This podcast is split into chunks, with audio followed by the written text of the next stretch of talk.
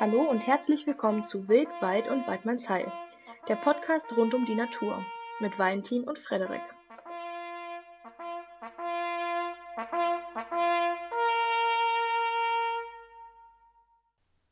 Herzlich willkommen zu einer neuen Folge von Wild, Wald und Waldmannsheil. Wir waren ja jetzt äh, zwei Wochen nicht für euch zu hören und jetzt haben Freddy und ich gesagt, äh, spontan heute Montag in der Früh machen wir schnell die Folge. Eigentlich wollten wir sie gestern machen, aber haben uns dann gestern spontan dazu entschieden, das Ganze zu verschieben, weil ich gestern Abend ins Revier raus bin. Äh, Freddy, du hast ja auch gesagt, du nutzt den Schneefall bei euch aus. Erzähl mal, wie viel Schnee liegt denn jetzt inzwischen bei euch? Ja, also ich wollte das mal ausnutzen. Ich habe dann aber relativ äh, schnell beschlossen, ich fahre dann doch wieder nach Hause, weil wir haben 40 cm Neuschnee. Und es war genau nichts unterwegs. Es hat geschneit und es war ekelhaft windig bei minus 14 Grad. Und da bin ich dann auch relativ zeitig wieder abgehauen. Ja, da war es bei mir jetzt, sagen wir mal, nicht gerade besser, ne? Äh, um die 0 Grad, aber eisiger Wind mit Schneeregen. Äh, Sauen kamen zwar relativ früh schon, ähm, kurz nach 8. Aber leider sind zu der Uhrzeit auch äh, doch noch einige Leute im Revier unterwegs, äh, was mir dann gestern wieder mal bewusst geworden ist, als um halb neun genau in der Ecke, wo die Schweine draußen standen, als ich gerade lospirschen wollte, äh, ein Spaziergänger mit Hund vorbeikam. Da war dann natürlich nichts mehr zu sehen von den äh, drei Kameraden. Naja.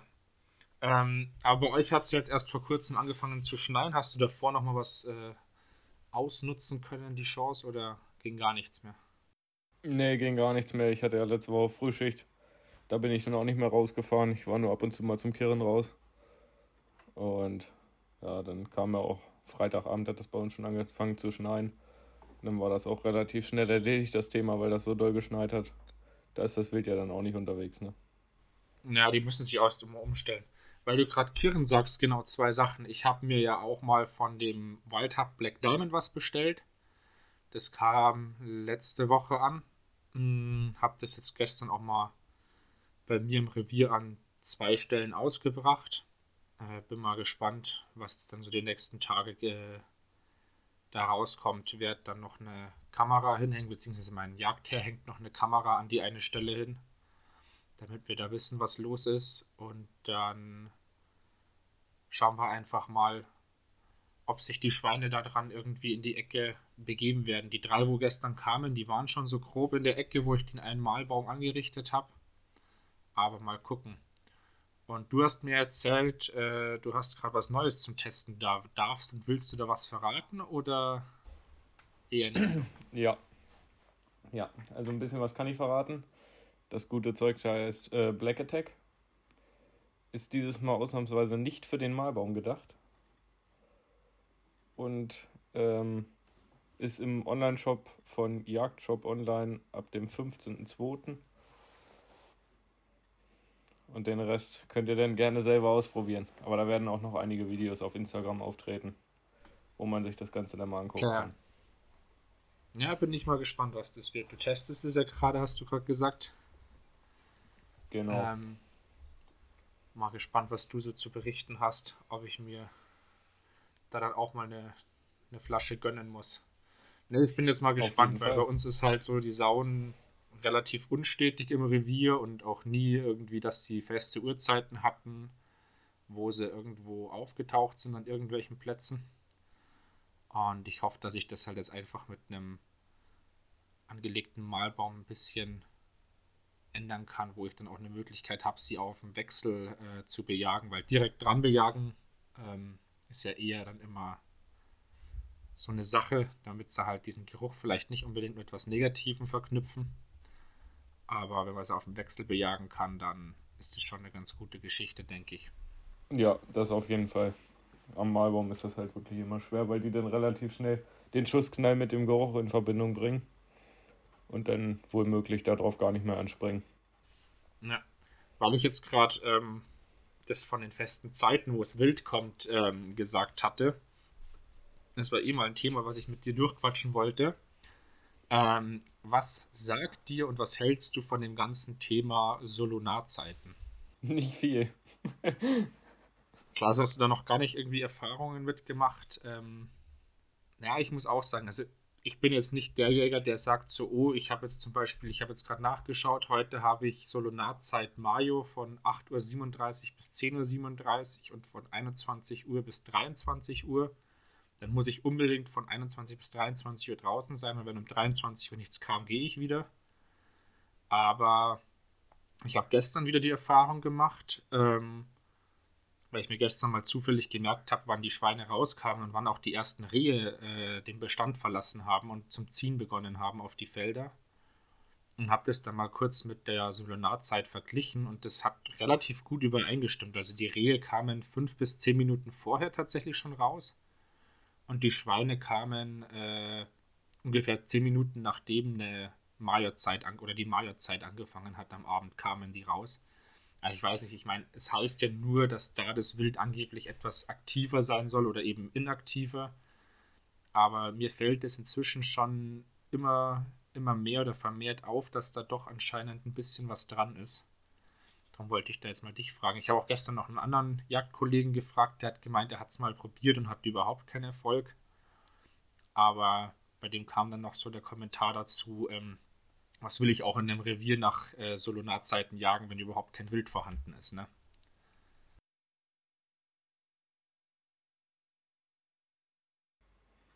Hm. Ja, das stimmt natürlich.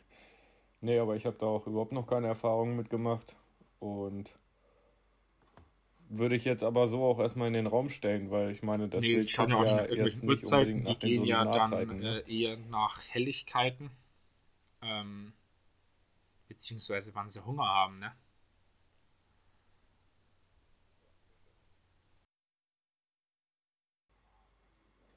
Ja, das stimmt. Also ich habe das auch mal erlebt in einem Revier. Äh, da haben wir die Sauen regelmäßig immer in der Kirrung gehabt. Und die kamen immer so fünf bis zehn nach sieben kamen die. Und in der Nähe stand eine Kirche, da hat man die Glocke immer gut gehört. Da kann ich mir fast vorstellen, dass die Sauen dann nach der Ja, Glocke von der sein, Kirche sich die, die losgelaufen sind. Ne? Wildtiere dann sowas irgendwie Weil die waren wirklich immer auf die Minute äh, pünktlich waren die da. Nehmen, keine Ahnung. Finde ich aber manchmal auf jeden Fall ein interessantes Thema, das so ein bisschen zu beobachten.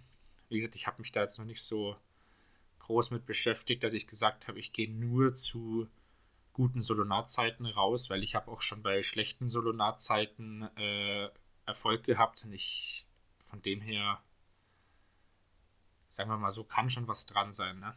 Ja, das glaube ich auch. Aber wie gesagt, ich glaube, da kann man auch nicht zu 100% nachgehen. Nee, nicht, nicht unbedingt.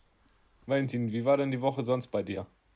Hm, Sonst jagdlich äh, nichts tatsächlich. Ich war gestern draußen, erwische aber aktuell auch tatsächlich immer die Abende, wo absolutes Scheißwetter ist.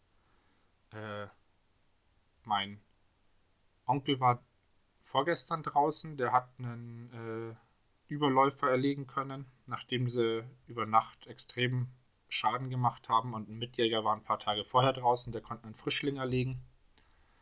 Die hatten natürlich beide fast schon wunderbares Wetter, bisschen Wind, trocken. Und ich war jetzt zweimal hintereinander bei Schnee und Eisregen draußen gesessen. Ähm, aber ansonsten, mal was man im Lockdown halt so macht, ne? Ich habe äh, bei meiner Waffe wieder die Schafterhöhung erneuert. Da habe ich ja von dir einen wunderbaren Tipp bekommen. Mit dem kann ich mal unseren Zuhörern auch mal kurz erklären. Ähm, ich hatte das Problem, dass bei mir der Hinterschaft zu niedrig war. Und ähm, Freddy hat mir dann eben einen Trick erzählt mit äh, so Haftbandagen und ein bisschen Isolierrohr, wie man sich das Ganze dann sogar relativ äh, günstig und äh, eine sehr gute Langzeitlösung auch äh, den Hinterschaft erhöhen kann. Habe ich dann auch gemacht, äh, dieses Anfang dieses Jagdjahres im Mai. Bin dann aber auch extra nochmal, also wichtig, auf den Schießstand gegangen, weil mir ja doch ein bisschen das Durchschauen durchs Zielfernrohr verändert, hat aber alles wunderbar gepasst. Und jetzt habe ich mal erstmal nach so einem knappen Jahr, habe ich mir gedacht, das kontrolliere ich mal, weil ich ja doch bei meiner Mauser, die ich für einen Holzschaft habe. Nicht, dass da irgendwie das Holz unten drunter recht feucht geworden ist, aber überhaupt kein Problem. Also wer da Interesse dran hat, mehr zu erfahren, soll uns mal anschreiben. Und habe das jetzt eben, wie gesagt, vor ein paar Tagen neu gemacht, äh, dass das auch wieder eine, eine saubere Lösung ist. Ähm, wir wurden auf Instagram auch angeschrieben, was wir so für Ausrüstung haben. Ähm, würde ich mal anfangen. Freddy, erzähl doch mal, was bei dir so im Schrank rumsteht oder liegt. ja, liegen eher weniger. Das meiste steht tatsächlich. Ja, also führen tue ich eine Merker Helix äh, im Kaliber 3006 mit einem Steiner Zielfernrohr 4 bis 16 mal 56 mit absehenden Schnellverstellung. Ähm, nehme ich aber eigentlich auch nur so für den reinen Ansatz oder halt für die Drückjachten. Ähm, ja, wenn ich mal auf dem Fuchs draußen bin, habe ich noch eine Bockbüchsflinte in 5, 6 x 50 R Magnum und 1276. Da habe ich aber auch nur ein normales Glas drauf, so ein altes Size 6 x 42, tut auch seinen Dienst. Ja, und ansonsten mit Vorsatzgeräten warten wir leider noch aufs Bundesjagdgesetz hier bei uns in Niedersachsen, dass das endlich mal angepasst wird. Aber da steht ja auch im Moment noch in großer Diskussionsrunde. Und ja, als, als objektive Lösung für die Saunenansätze habe ich natürlich noch eine Wärmebildkamera dabei. Und ja, wie sieht es bei dir aus, Valentin? Ja, mein Schrank ist noch ganz schön leer. Da steht aktuell meine äh, Mauser M12 drinnen, auch äh, 3006 Kaliber mit einem Zeiss 3 bis 12 mal 50. Ähm, ist aktuell so meine Allround-Waffe gewesen für Pirsch-Ansitz. Auf der Drücktritt habe ich es mal probiert, da bin ich aber dann ganz schnell wieder weggegangen mit dem Dreifachvisier und habe mir dann für die Drückjagden doch nochmal von meinem Onkel eine Waffe geliehen. Ähm, allerdings steht aktuell jetzt eine Flinte in Anschaffung. Da muss ich jetzt dann nochmal ganz kurz mit meinem Waffenhändler abklären, ob er mir die, was ich mir vorstelle, organisieren kann. Und dann möchte ich mir über im Laufe des Jahres wird auf die Mauser auch eine Drückjagdoptik mit äh, drauf gebaut, dass die halt komplett universal einsetzbar ist. Da denke ich, wird irgendwas so in eineinhalb bis sechs mal 42 drauf kommen. Damit ist man ganz gut bedient. Weil ich tatsächlich auf den Drückjagden auch ganz gerne ein kleines Zielfernrohr schieße, wenn man doch ein bisschen flexibler ist, wenn ein Stück mal auf 60, 70 Meter stehen bleibt und man hat Kugelfang und Schussfeld dann kann man halt auch mal da einen sicheren Schuss antragen, das was halt mit einem Aimpoint oder so nicht ganz so möglich ist. Ja, das stimmt. Ja, ich, ich komme da auch immer besser. Also ich nehme das Steiner auch für die Drückjachten mit vierfacher Vergrößerung. Ähm, ich bin da relativ flexibel mit. Ich komme mit diesen etwas größeren Vergrößerungen einfach besser klar, als wenn ich jetzt, sage ich mal, ein Doctor Sight oder ein Aimpoint hätte ohne Vergrößerung. Ähm, es sei denn, natürlich ist eine ganz enge Schneise, dann schieße ich über Kim und Korn. Ist dann halt so die, die zweite Lösung, ne? Glas runter und dann halt über Kim und Korn. Ja, nee, aber ich muss jetzt auch sagen, ich war jetzt letztens auf einer, also Mitte Januar noch auf der Drückjagd, wo ich diese geschossen hatte. Und die habe ich aber auch mit äh, anderthalbfacher Vergrößerung mit dem Zielfernrohr. Das hat auch alles wunderbar funktioniert. Da ist sogar noch der Leuchtpunkt ausgefallen. Dann hatte ich keinen Leuchtpunkt mehr drinnen, aber das Fadenkreuz halt noch. Ähm, bist du natürlich bei einem Aimpoint oder so aufgeschmissen, wenn der Leuchtpunkt ausgeht, dann hast du nichts mehr, wo du zielen kannst. Äh, flintenmäßig führst du da was? Ja, eine ganz normale äh, Bockdoppelflinte. Auch in Kaliber 1276 Magnum. Muss, muss. Müssen die Krähen ja auch runterkommen, ne? Ja. Gut ist nur, wenn die anfängt zu doppeln. Das habe ich unter anderem auch schon einmal gehabt auf, auf Gänse mit 3,7 mm Magnum-Patronen. Danach war der Tag dann für mich gelaufen. Ja, die Schulter ist erstmal blau, ne? Ja. Aber du hast eine, eine Krankenpflegerin zu Hause, die hat sich dann schon um dich gekümmert. Genau. Ja, das, das ist schon ein Unterschied als mit so einer Büchse, ne? So, so eine, so eine 1276 Magnum, die hat halt 56 Gramm Schrotvorlage, ne? Und das mal zwei, dann ja, ich hab's, also ich hab's gemerkt, wir haben beim Kormoranjagen dann mal mit äh, den HV-Patronen geschossen. Das ist ja ähnlich wie Magnum. Die haben halt einfach nur ein bisschen mehr Ladung, damit sie schneller fliegen und so, glaube ich. Halbwissen. Ähm, ja, ich glaube ja. Und das halt mit Strahlschrot dann, weil da kamen halt dann gerade zufällig noch zwei Gänse vorbeigeflogen ähm, beim Quamoran-Ansitz. Ah, und die hast du dann schon auch gemerkt. Die hat zwar nicht gedoppelt, aber man merkt schon, dass da ein bisschen mehr Wumms hinter ist als bei so einer normalen Patrone, die ich fürs Krähenjagen oder so benutze. Ne? Nee, ich bin aktuell am gucken. Ich habe mir eigentlich, wie wir schon mal gequatscht hatten, eine Repetierflinte eingebildet. Allerdings, ja, also Handling, ich komme damit super klar, habe ich ja schon ausprobiert auch. Aber so aktuell schreckt mich halt die Lieferzeit ab, dass das Teil wahrscheinlich erst irgendwann mal zwischen Juli und September da sein soll. Wohl eher September. Und habe mir jetzt auch noch mal ein bisschen den Kopf drüber gemacht und mich ein bisschen umgehört. Und ich denke mal, dass es doch tatsächlich eher ein Halbautomat wird. Ähm, mal gucken. Vielleicht habe ich auch wieder das Glück, so wie mit meiner Mauser, dass ich beim Waffenhändler bin und sage, hey du, ich möchte das und das haben und er hält mir was unter die Nase, was er gerade frisch reingebraucht äh, gebraucht reinbekommen hat. Und hat dann super Preis für, dann wird es vielleicht doch wieder was anderes, weil die M12 war ja auch nicht meine erste Wahl. Da kam ich ja wie die Jungfrau zum Kinde ganz glücklich tatsächlich zu einer kostengünstigen, sehr, sehr guten Kombination. Schießt du Schalldämpfer? Das ist die andere Frage. Das haben wir jetzt im Ausrüstungsgefasel äh, noch gar nicht gehabt. Ja, tue ich. Ich habe erst, bis, äh, bis das hier in Niedersachsen erlaubt war mit den Schalldämpfern, habe ich die ganze Zeit Mündungsbremse geschossen. Äh, unter anderem vom Kooperationspartner Dentler. Und ja, wo das denn mit den Schalldämpfern erlaubt wurde, bin ich natürlich auch umgestiegen, weil ich sowieso das Mündungsgewinde bei mir drauf hatte. Und ich kann einfach nur sagen, es lohnt sich. Also wer die Wahl hat, ich würde es immer wieder machen. Ja, du meinst, wer die Möglichkeit hat, ne? Ja, wir haben ja gestern schon mal gequatscht kurz. Ich habe es dir gestern gezeigt, wie das bei mir ausschaut. Weil wir haben ja in Bayern tatsächlich den großen Vorteil, dass das mit den Vorsatzgeräten oder Aufsatz-Nachsatzgeräten schon nicht mehr ganz so das Problem ist. Also wir dürfen das jetzt doch schon eine ganze Zeit lang nutzen und machen das Ganze auch tatsächlich. Ich habe da jetzt das Nivex Digital von meinem Onkel ähm, da haben wir einfach geschaut, wie das ist, wenn wir das äh, mit zwei verschiedenen Adapterringen bei ihm montieren und schießen und dann bei mir montieren und schießen. Also wir haben da am Schießstand einiges äh, verbraucht an Schuss, um einfach wirklich sicher zu sein, wenn wir das von zwei verschiedenen Zielfernrohren montieren, dass da die Wiederkehrgenauigkeit gegeben ist. Und ich muss sagen, Nachtsichtvorsatzgerät absolut wiederkehrgenau, ist echt super. Und dann nutze ich einfach das, weil es bei uns aktuell eh nur möglich ist, dass einer draußen ist. Ähm, und äh, darum haben wir da jetzt schon länger die Möglichkeit. Ich habe auch jetzt schon, muss gerade überlegen, drei Saugen, glaube ich, damit erlegen können. Hat jetzt schon öfters mal welche vor, wo ich einfach nicht zum Schuss gekommen bin.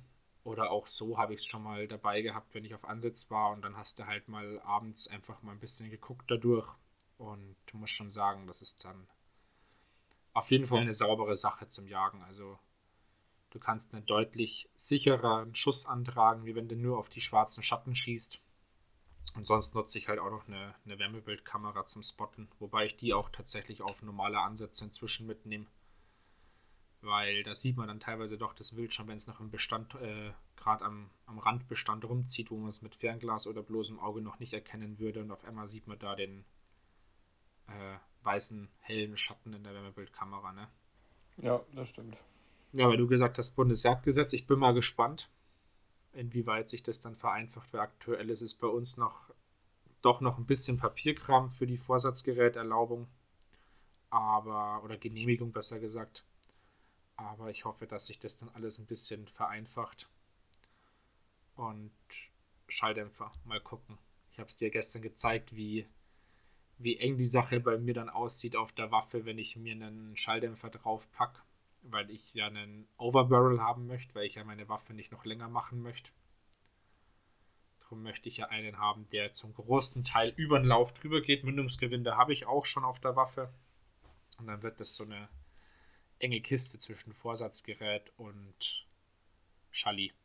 Hm. Ja, da muss man halt dann auch mal gucken, muss man sich vielleicht ein paar Dämpfer mal angucken, inwieweit die drüber gehen und ob das Vorsatzgerät dann noch drauf passt oder nicht. Aber da findet sich bestimmt eine Lösung. Ja, gut. Also das war eh von Anfang an eine Sache. Ich war froh, dass das Gewinde drauf ist. Und ich habe aber immer gesagt, ähm, wenn ich mir dann mal einen Schalldämpfer zulegen sollte, wird da definitiv in den Laden gegangen und dann werden da zig Schalldämpfer draufgeschraubt. Und wenn einer gut ausschaut auf der Waffe, dann nehme ich den, dann ist mir auch erstmal ein bisschen bis zu einem gewissen Rahmen der Preis egal. Aber der Schalldämpfer muss auf der Waffe gut ausschauen. Ich werde mir da nicht nur, weil es der günstigste ist, einen draufschrauben, das dann ausschaut wie sonst irgendwas, weil ein bisschen soll doch noch die Ästhetik bewahrt bleiben bei der Waffe. Ja, das stimmt. Und das ist gerade mit den Holzschaftwaffen ja immer ein bisschen schwieriger als mit den Kunststoff- oder Carbonschaft. Ja, da beißen sich die Farben etwas, ne? Ja, genau, da beißen sich die Farben, weil du schießt ja auf deiner Helix, soweit ich weiß, Kunststoffschaft, ne? Genau. Ja, und ich bin bei der M12, die hat einen schönen Holzschaft. Ja, ansonsten, mich haben halt noch einige Zuschauer mal so ein bisschen gefragt, so einfach ein paar Sachen, so was sie interessiert hat über uns. Und da habe ich mir überlegt, nachdem da ein paar Fragen kamen, ob wir das nicht als kleines Format mit in den Podcast aufnehmen wollen. Ähm, dass halt die Zuschauer immer pro Folge entweder halt mir Fragen schicken, die ich dann dir stelle, sollen sie einfach Fragen schicken und wir suchen uns zwei, drei raus. Beziehungsweise in der anderen Folge sollen sie dir Fragen schicken und ich beantworte die dann. Beziehungsweise, wenn das dann läuft mit unserem Instagram-Kanal äh, für den Podcast hier, kann man das dann an den Instagram-Account schicken. Und jetzt dachte ich mir, ich stelle dir einfach mal die Fragen, die ich so bekommen habe von unseren Zuhörern. Und du beantwortest und dann kann man ja ein bisschen drüber, drüber diskutieren. Und zwar eine Frage, die ich glaube zwei, dreimal tatsächlich gestellt wurde, war, ob wir Wünsche hätten, äh, wo wir mal gerne jagen gehen würden und auf was. Ja, also einen Wunsch hätte ich auf jeden Fall. So in Bayern im Gebirge auf eine Gams, Valentin. Ja, da bin ich voll und ganz bei dir.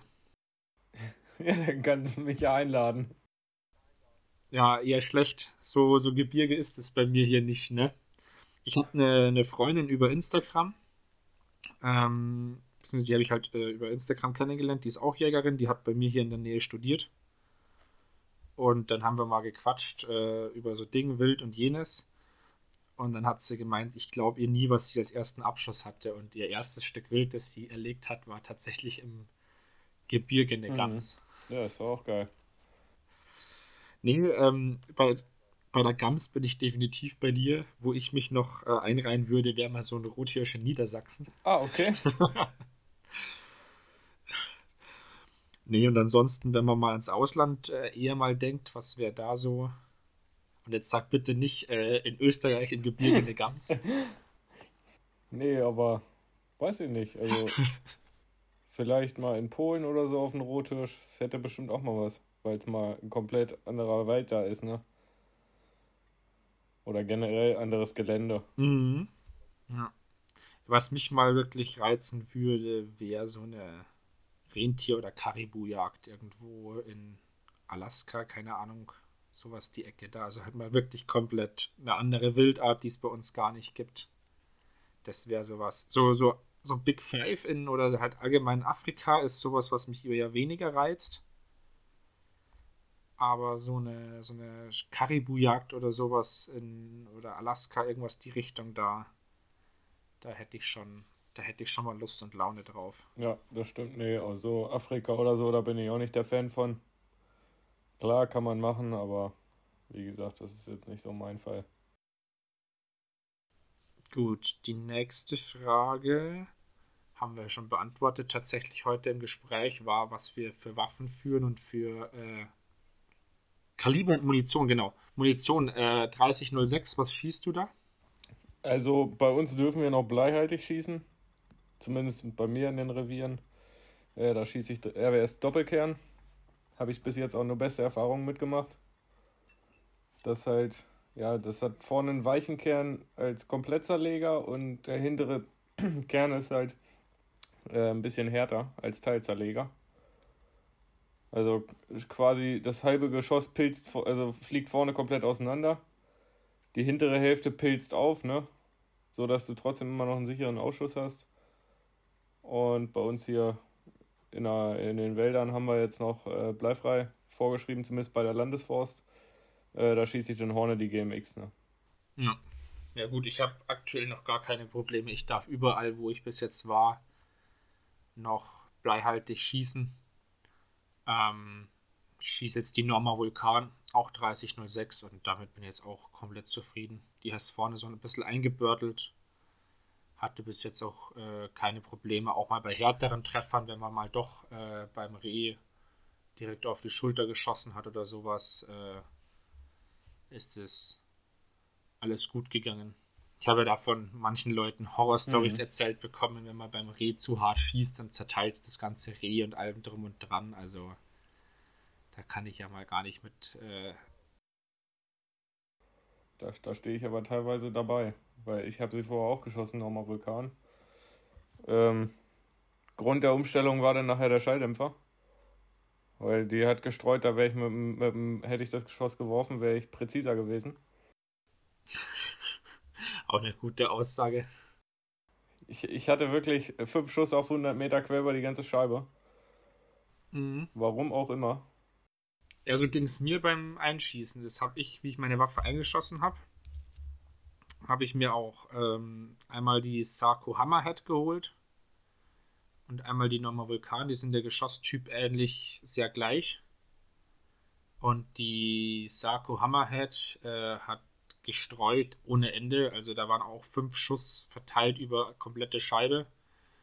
Und die Vulkan ist tatsächlich ähm, ganz gut geflogen. Ich habe es jetzt letztens auch nochmal Probe schießen müssen, weil ich ausgerutscht bin im Revier und mit der Waffe hingefallen bin. Alles super. Bin mal gespannt, was da da Schalldämpfer dann bei mir, wenn er draufkommen sollte, ändert. Hm. Ja, wie gesagt, das kann ja auch blöder Zufall gewesen sein oder so, dass das mit dem Schalldämpfer nicht funktioniert hat mit dem Geschoss, ich weiß es nicht. Und daraufhin bin ich dann halt auf die Doppelkern umgestiegen. Ne? Ja, aber macht auf jeden Fall Sinn, wenn man dann nach dem Schalldämpfer, beziehungsweise du musstest ja sogar nach dem Schalldämpfer nochmal noch mal einschießen oder Gruppe schießen. Auf jeden Fall, ja. Also die Treffpunktlage mit dem Schalldämpfer verändert sich auf jeden Fall. Also einschießen musste so oder so. Ne? In allen Fällen. Ich meine, Kontrolle schießen tut man ja so oder so nochmal.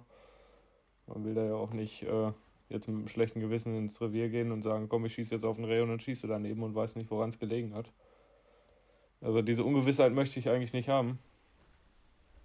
Wobei ich ehrlich gesagt lieber schieße daneben, als dass du es halt krank schießt. Das ist richtig, ja.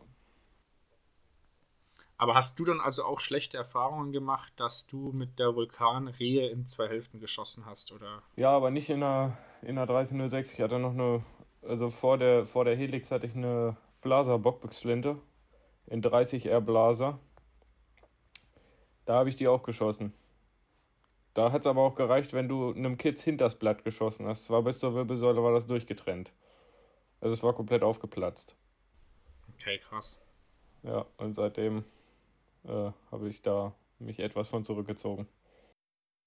Ja, also ich habe tatsächlich damals meinen Onkel auch zur Beratung mit rangezogen. Der hat meines Wissens nach das eine Zeit lang geschossen. Und ja, wie gesagt, ich habe einfach gesagt, ich probiere es einfach mal. Und hatte jetzt auch einmal den Fall, dass ich bei einem Bock etwas hoch abgekommen bin. Da habe ich dann hinten die Wirbelsäule durchgeschossen. Ähm, was halt auch ein sehr harter Treffer ist. Und das hat auch alles wunderbar gepasst. Also ich bin da sehr, sehr, sehr zufrieden damit. Weil du, genau, einfach mal Interesse halber, weil viele nutzen ja dann, wenn sie Schalldämpfer schießen, keinen Gehörschutz mehr. Wie ist das bei dir? Ich benutze auch keinen mehr. Selbst meine Freundin, die dann ab und zu mal daneben sitzt, die sich vorher immer einen Gehörschutz aufgesetzt hat, die setzt sich mittlerweile auch keinen mehr auf, weil die sagt, das ist so ein ange angenehmer Schussknall, dass man kein Piepen mehr auf den Ohren hat oder halb taub daneben sitzt. Also das macht schon echt gut was aus. Hm, okay. Ich meine, es nimmt sich zwar im, in der Umgebungs, äh, im Umgebungsgeräusch nichts, sage ich mal, wenn jetzt 100 Meter weiter jemand sitzt, äh, der hört den Schuss genauso laut wie, sage ich mal, ohne Dämpfer. Ne, Zumindest jetzt nicht unbedingt äh, groß, dass man einen Unterschied hört, aber äh, selbst als Schütze dahinter macht es halt doch gut was aus. Ja, weil es halt den Mündungsknall einfach nimmt, ne? Ja, genau, genau. Gut, dann würde ich sagen, ihr schickt dem Freddy aka jagen.nds mal fleißig ein paar Fragen, die ihr dann, ohne dass ich davon was weiß, mir in der nächsten Folge stellt. Und dann schauen wir mal, wie das Ganze weiter angenommen wird, ob ihr dann noch weiter Fragen an uns habt. Ähm, beziehungsweise sobald die Instagram-Seite vom Podcast steht, äh, geben wir euch da natürlich Bescheid. Wir wollten uns auch auf jeden Fall nochmal ganz, ganz herzlich bedanken. Die zweite Folge hat im Vergleich zur ersten extrem stärker eingeschlagen. Also wir haben fast 200 Zuhörer jetzt auf die zweite Folge gehabt, was uns beide tatsächlich überrascht, dass es so viele Leute schaffen, uns zuzuhören.